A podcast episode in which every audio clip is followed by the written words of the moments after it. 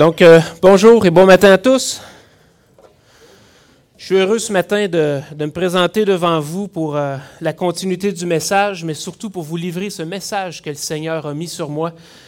Et euh, vous avez juste aucune idée à quel point est-ce que j'ai adoré mon Dieu à travers l'écriture du texte et à quel point j'ai savouré chaque nouvelle découverte à travers la lecture de la parole.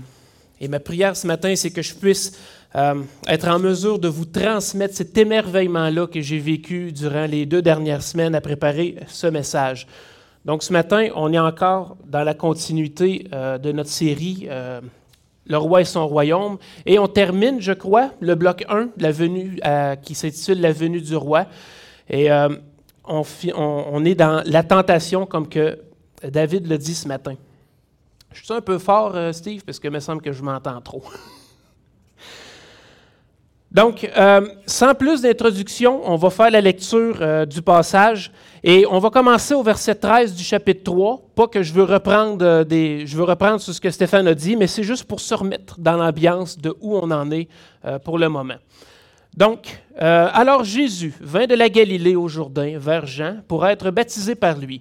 Mais Jean s'y opposait en disant, C'est moi qui ai besoin d'être baptisé par toi, et tu viens à moi? Jésus lui répondit, Laisse faire maintenant, car il est convenable que nous accomplissions ainsi tout ce qui est juste. Et Jean ne lui résista plus. Dès lors, euh, dès que Jésus eut été baptisé, il sortit de l'eau. Et voici, les cieux s'ouvrirent et il vit l'Esprit de Dieu descendre comme une colombe et venir sur lui. Et voici une voix fit entendre des cieux ces paroles. Celui-ci est mon Fils bien-aimé en qui j'ai mis toute mon affection. Alors Jésus fut amené par l'Esprit dans le désert pour être tenté par le diable. Après avoir jeûné quarante jours et quarante nuits, il eut faim. Le tentateur s'étant approché, lui dit, Si tu es fils de Dieu, ordonne que ces pierres deviennent des pains. Jésus répondit, Il est écrit, L'homme ne vivra pas de pain seulement, mais de toute parole qui sort de la bouche de Dieu. Le diable le transporta dans la ville sainte, le plaça sur le haut du temple et lui dit, si tu es fils de Dieu, jette-toi en bas, car il est écrit, il donnera des ordres à ses anges à ton sujet, et ils te porteront sur les mains, de peur que ton pied ne heurte contre une pierre. Jésus lui répondit, Il est aussi écrit, Tu ne tenteras point le Seigneur ton Dieu. Le diable le transporta encore sur une montagne très élevée, lui montra tous les royaumes du monde et leur gloire, et lui dit, Je te donnerai toutes ces choses si tu te prosternes et m'adores. Jésus lui dit, Retire-toi, Satan, car il est écrit, Tu adoreras le Seigneur ton Dieu, et tu le serviras lui seul. Alors le diable le laissa, et voici des anges vinrent auprès de Jésus et le servirent.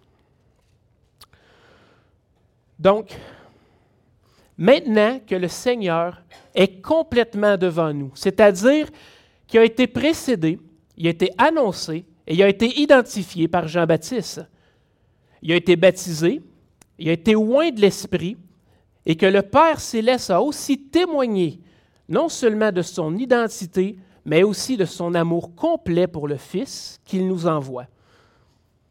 Avant de débuter son ministère public, Jésus est amené au désert pour être prouvé juste et droit selon le désir du Père. Par quel moyen un homme, un être humain, homme-femme, aucune distinction, peut prouver sa droiture, son engagement et sa fidélité devant ses opposants, si ce n'est à travers la persévérance dans l'épreuve et sa réponse devant la tentation? Et c'est exactement ce qui a été prévu pour Jésus. Maintenant que son identité a été affirmée par le Père, l'Esprit le mène au désert pour prouver sans aucun doute qu'il est celui qui est envoyé de Dieu et qu'il est le Fils de Dieu et qu'il est ici pour faire la volonté du Père.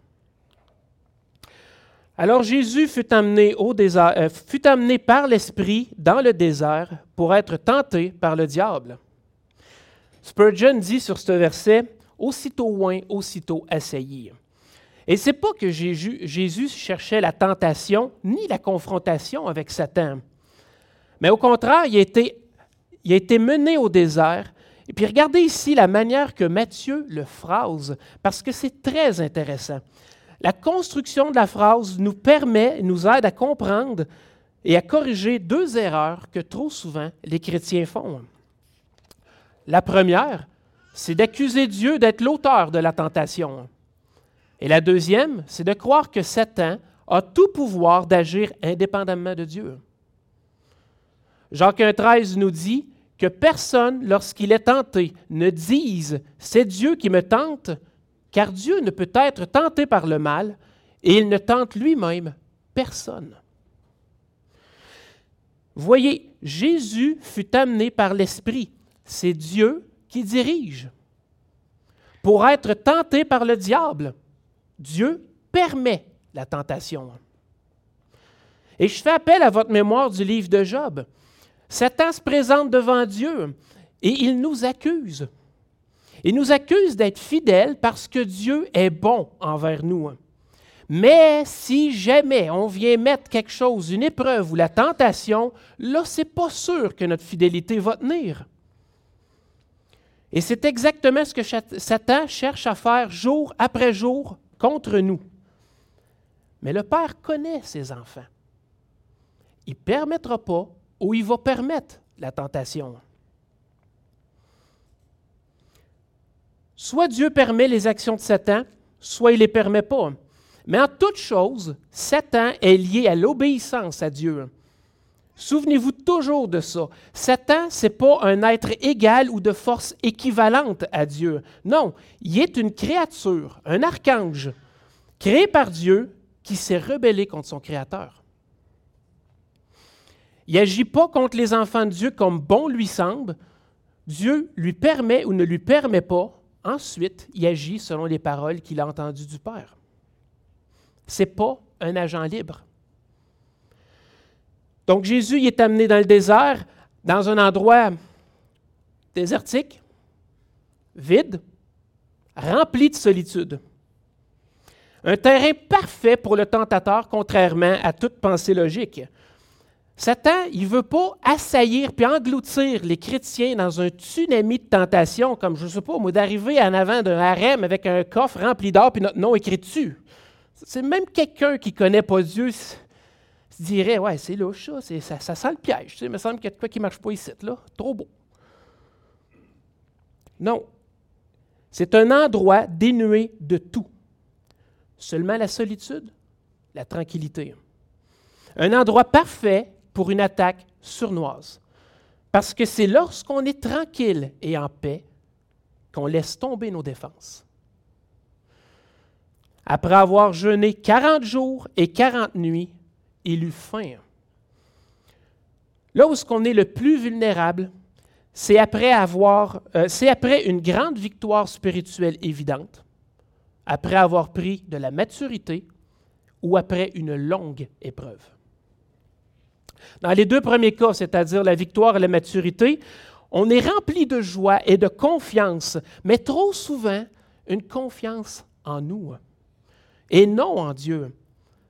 On a obtenu la victoire parce que nous avons dépendu, nous avons fait confiance à Dieu et nous sommes donc confiants en nous-mêmes d'être maintenant capables de faire face à toutes les autres épreuves parce qu'on vient juste d'être victorieux de celles qui viennent de passer. Satan, lui, il n'attend pas deux secondes. Il se retrouve en avant du Père et il dit Wow, ouais, j'avoue que euh, à propos de ton enfant. Hein. C'est l'épreuve qu'on vient, de mettre devant lui. C'est fou. Il a passé au travers, ça a bien été, il a mis toute sa confiance en toi. Clairement, avec toute la confiance qu'il met en toi maintenant, il peut bien résister à une tentation. Une grande victoire est souvent suivie par une grande défaite. Et dans le troisième cas, c'est-à-dire à la fin d'une longue épreuve, c'est là qu'on est aussi le plus en danger.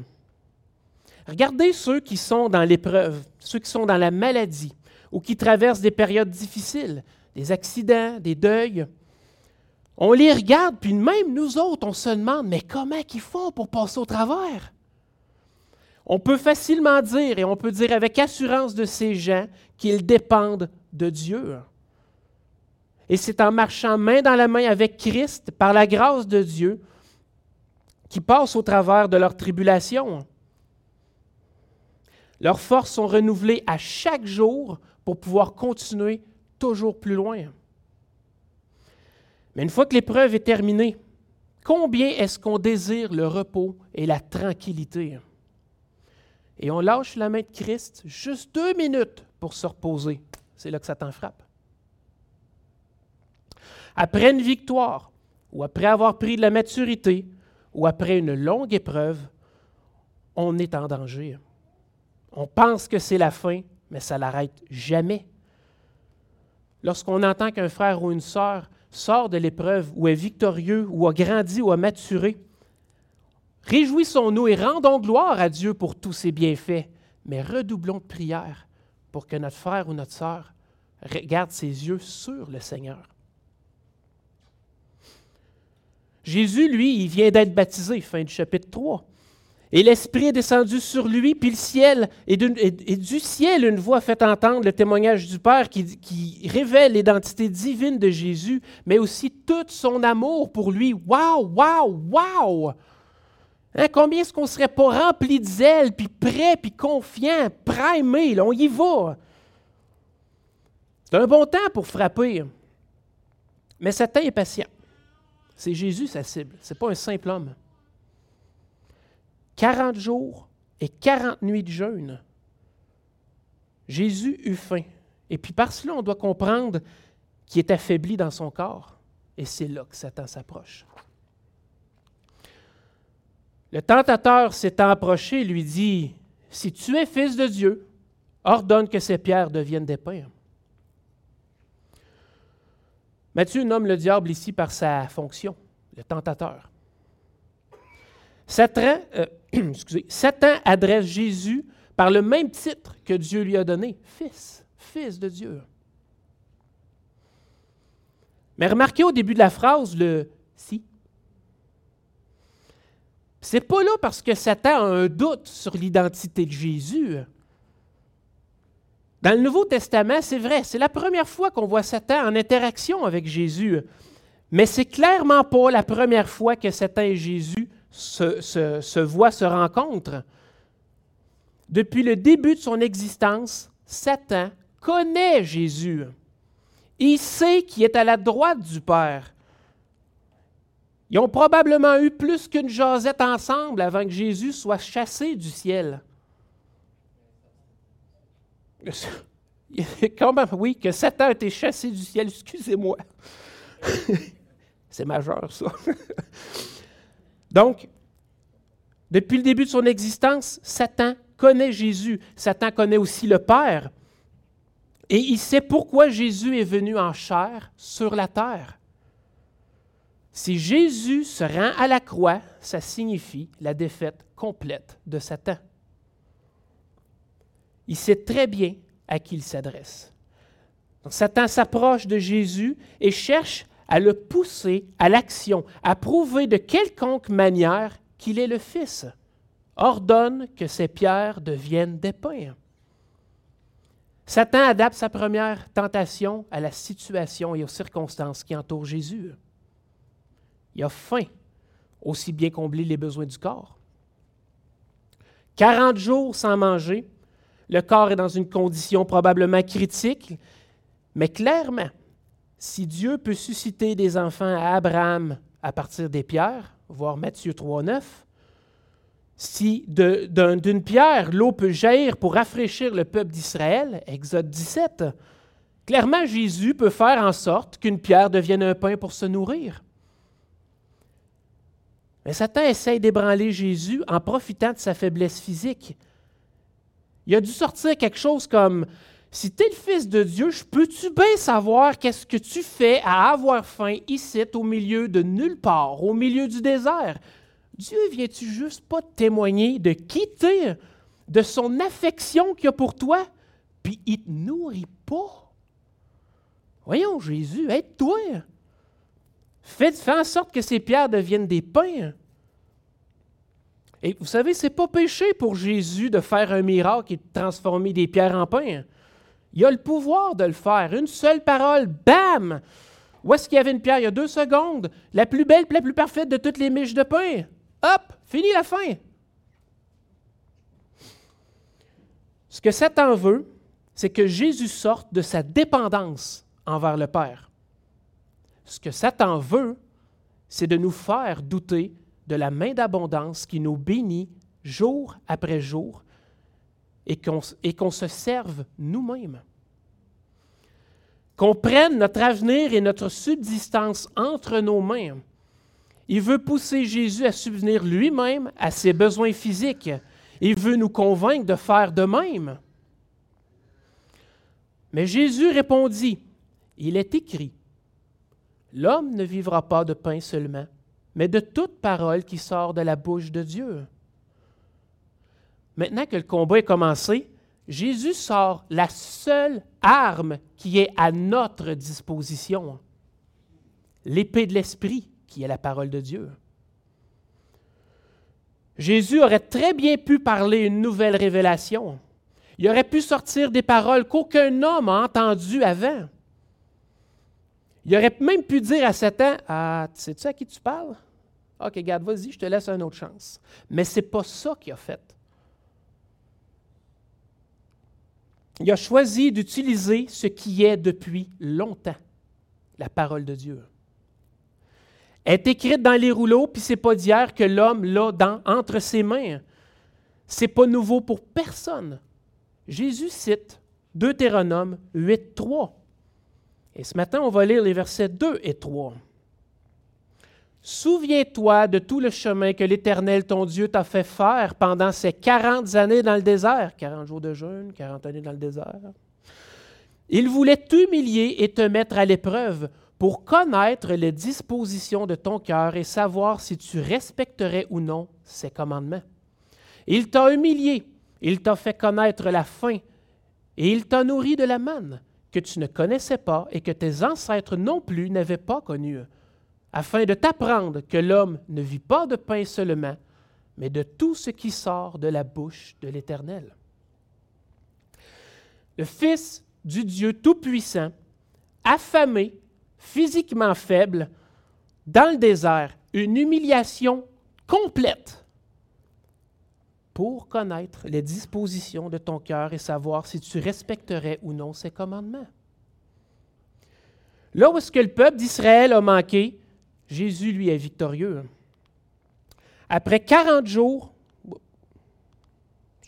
après 40 jours, Jésus est encore là, vivant, et clairement encore capable de combattre les ruses de Satan et de, résister euh, et de rester soumis au Père.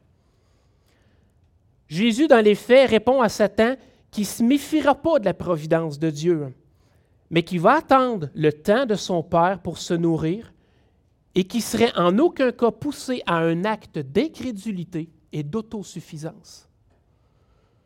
Et c'est d'ailleurs exactement ce que Jésus va enseigner plus tard sur le Sermon sur la montagne au chapitre 6, les versets 25 et 26 dans Matthieu. C'est pourquoi je vous dis, ne vous inquiétez pas pour votre vie de ce que vous mangerez, ni pour votre corps de quoi vous serez vêtu. La vie n'est-elle pas plus que la nourriture et le corps plus que les vêtements, que le vêtement? Regardez les oiseaux dans le ciel, il ne sème ni ne moissonne, et il n'amasse rien dans ses greniers. Et votre Père céleste les nourrit. Ne valez-vous pas beaucoup plus qu'eux? Et juste un peu plus loin, au verset 32, Jésus va aussi dire, Votre Père céleste sait que vous en avez besoin, c'est-à-dire de toutes ces choses pour notre vie. Il le sait. Dieu connaît nos besoins, les miens en particulier et les vôtres encore plus. Pourquoi est-ce que si souvent on fait preuve d'incrédulité et qu'on pense qu'on doit subvenir nous-mêmes à nos propres besoins? Notre préoccupation première devrait être notre relation avec Dieu, spécifiquement de connaître sa parole et de dépendre de lui pour toute chose. Jésus ne se servira pas lui-même. Satan doit donc abandonner devra donc abandonner sa première tentative, mais Satan y est acharné pour induire Jésus au péché. Donc, le diable le transporta dans la ville sainte, le plaça sur le haut du temple et lui dit, Si tu es fils de Dieu, jette-toi en bas, car il est écrit, Il donnera des ordres à ses anges à ton sujet, et ils te porteront sur les mains, de peur que ton pied ne heurte contre une pierre. Alors c'est intéressant, le diable le transporte dans la ville sainte et le place au haut du temple. Le haut du temple, le sommet. L'endroit est très intéressant et plutôt figuratif aussi pour nous. Hein. Qui ne se sent pas en sécurité dans le temple? Lorsqu'on arrive à l'Assemblée le matin, notre première pensée, c'est absolument pas qu'on va être attaqué. Non, au contraire, on va avoir des conversations, on va revoir des frères, des sœurs qu'on apprécie, qu'on aime. On va chanter des chants pour la gloire de Dieu. Bon, on va être obligé d'écouter un prédicateur, tout n'est pas parfait, mais... mais se faire attaquer, c'est la dernière chose qui nous vient en tête.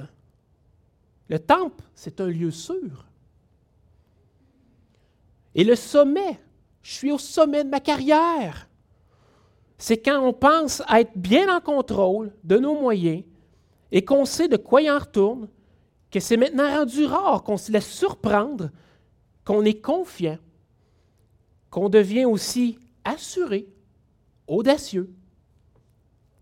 Audacieux. Et c'est exactement ce qu'est la ruse, ce qu'est la tentation de Satan ici. Son attaque, elle est audacieusement rusée. Après avoir été contré dans, sa première attaque par la parole de Dieu, Satan s'est dit euh, Ah oui, il utilise la parole pour se défendre. OK, on va y aller à armes égales. Mais est-ce qu'on peut s'attendre que Satan utilise la parole de manière juste? Si tu es fils de Dieu, jette-toi en bas, car il est écrit, il donnera des ordres à ses anges à ton sujet, et ils te porteront sur les mains, de peur que ton pied ne heurte contre une pierre. Il cite le psaume 91. Mais dans sa citation, il omet une phrase, un détail.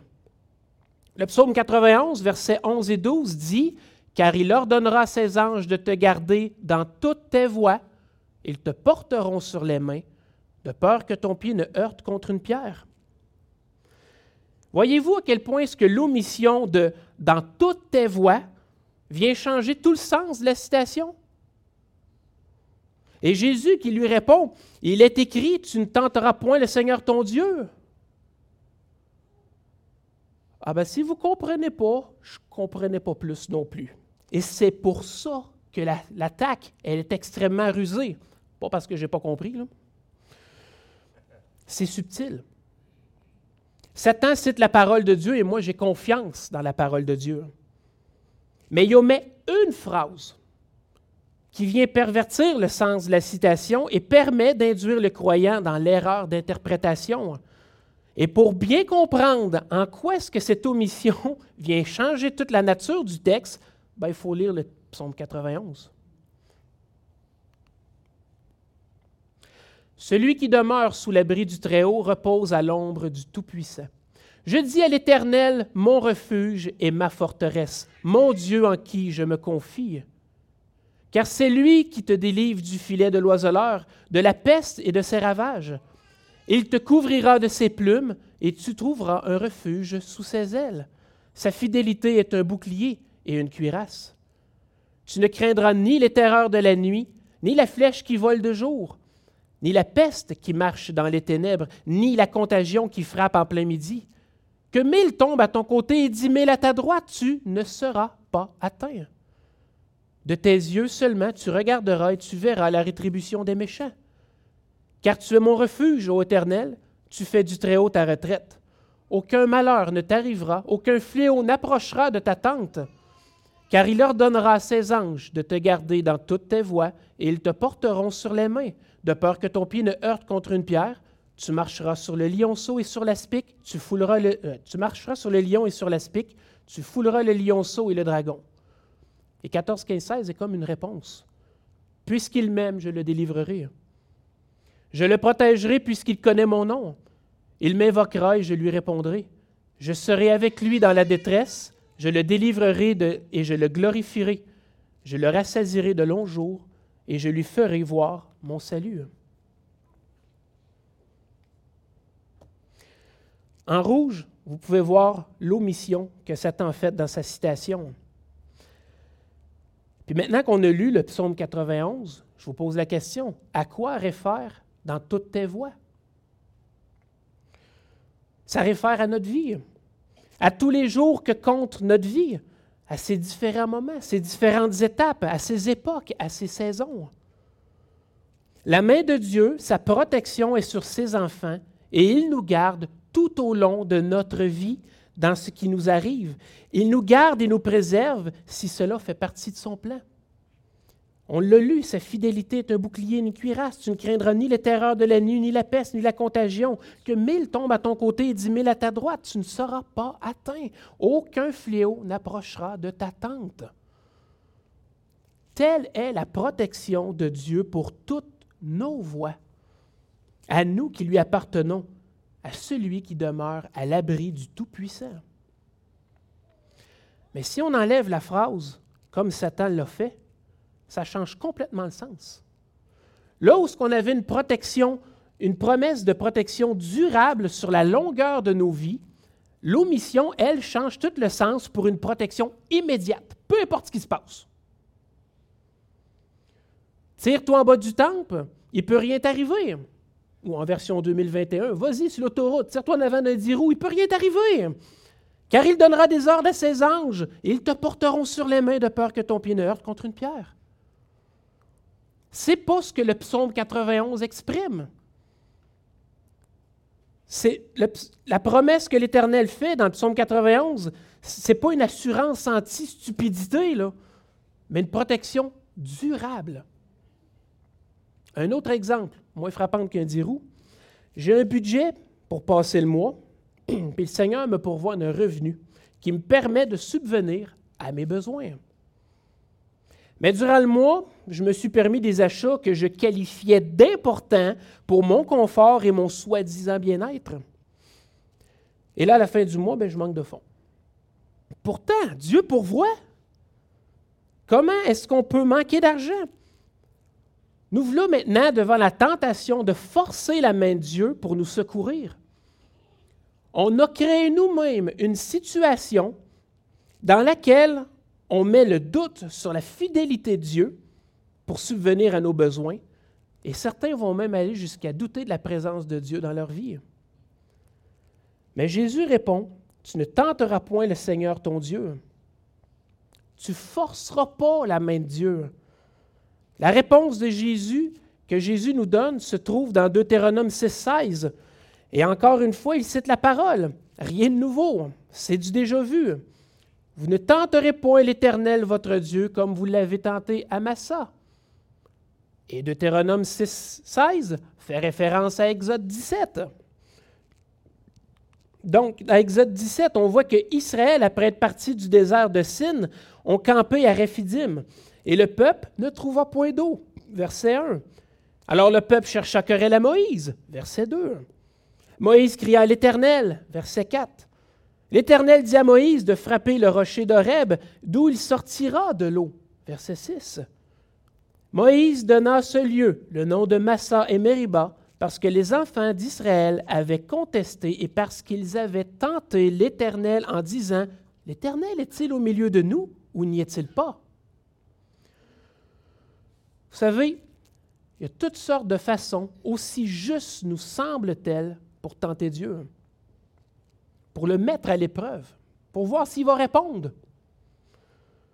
Et c'est pour ça que la parole de Dieu nous exhorte à la discipline personnelle, à la maîtrise de soi et au contentement.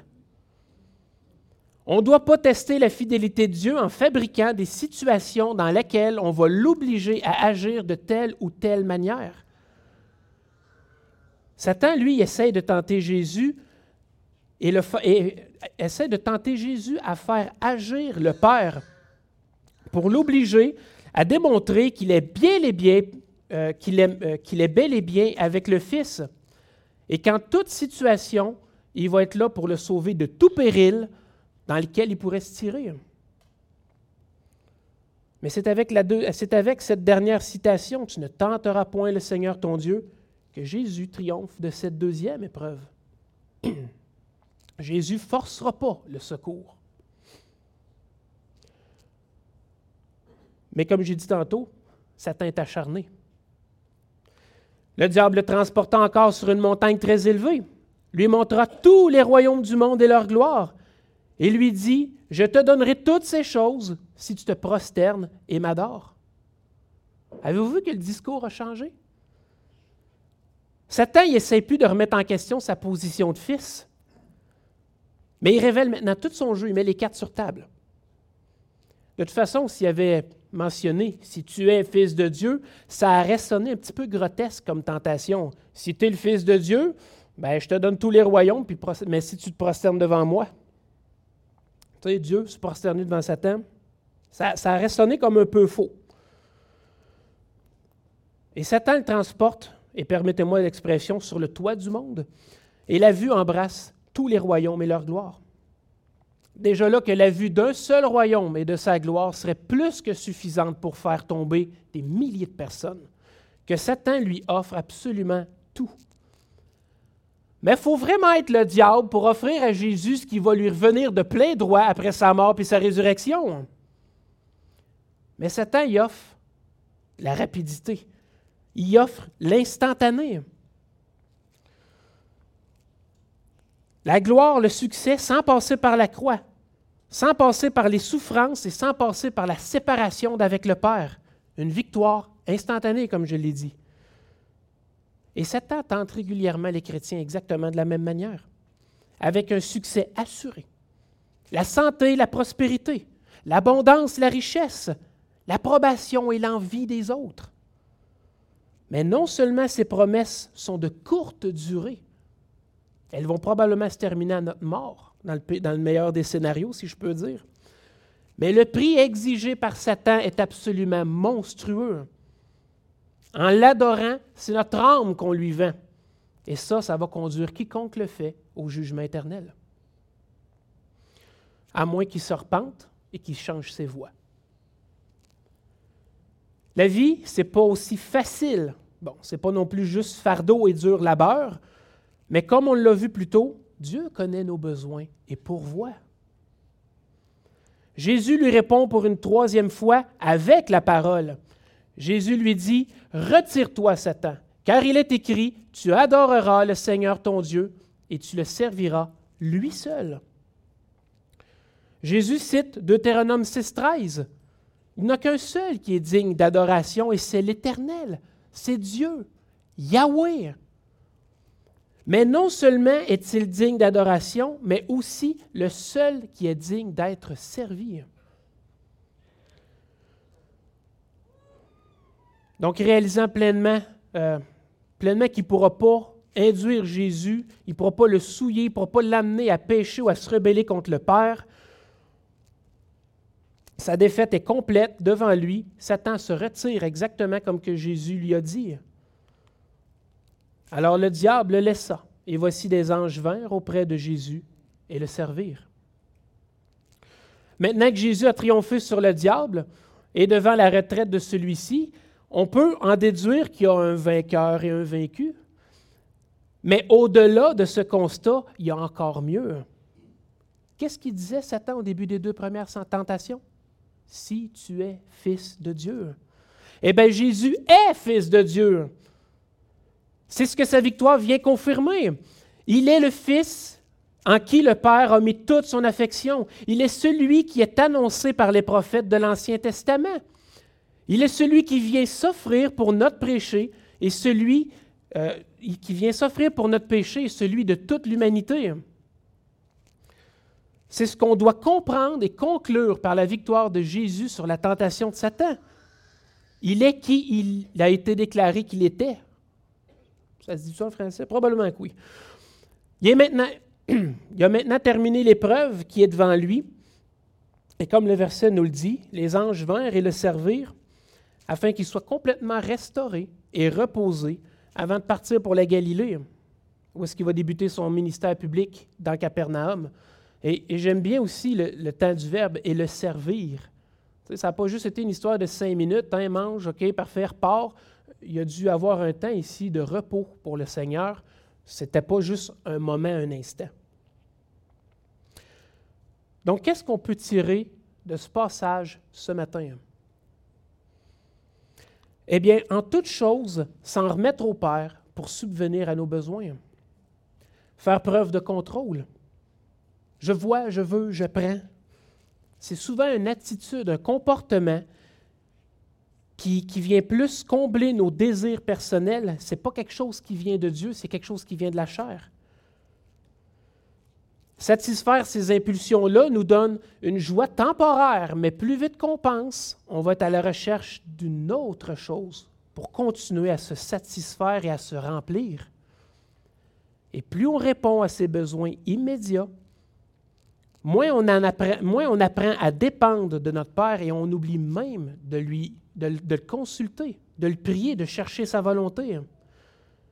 Et tôt ou tard, notre joie va être en nous-mêmes, notre confiance va être sur nous pour pouvoir combler nos désirs. On va être dans une situation d'autosuffisance.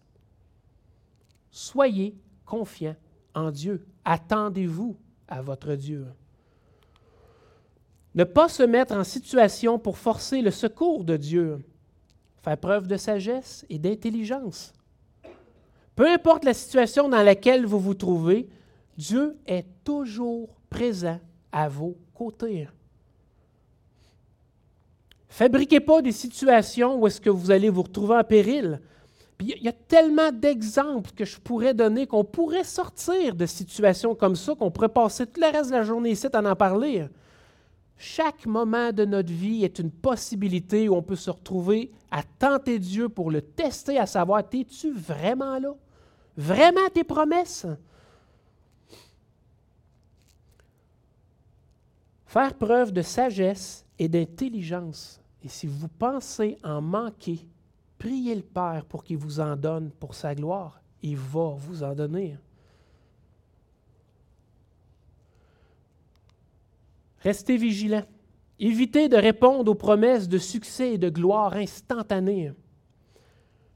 Tout le monde sait que la vie, c'est pas aussi facile que d'obtenir trois étoiles dans un jeu. Les promesses d'argent facilement gagnées, un piège. Toute promesse de reconnaissance de tous et de gloire instantanée, un piège. Toute promesse de facilité et de succès, un piège. C'est pas mal en soi, mais ça nous rend confiants en nous-mêmes et on finit par se tourner complètement vers nos propres capacités. On oublie Dieu.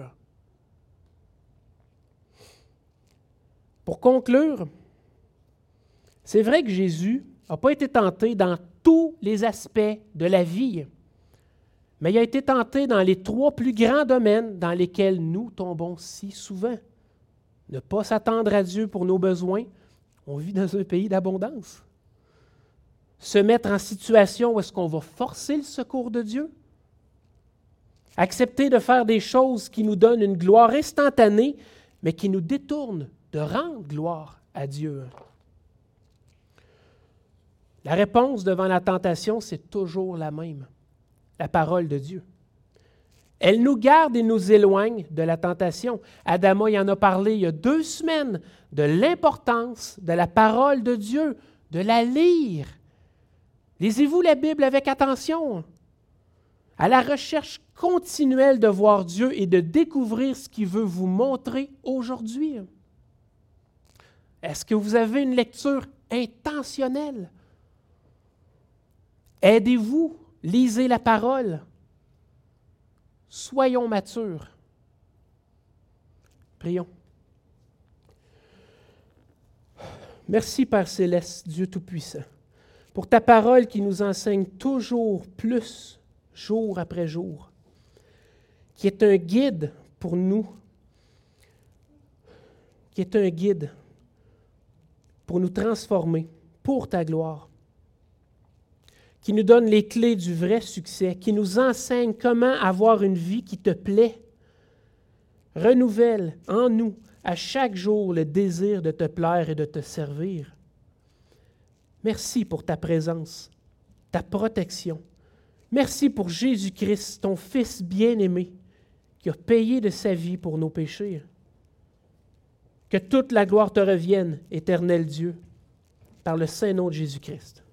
Amen. Que le Seigneur vous bénisse.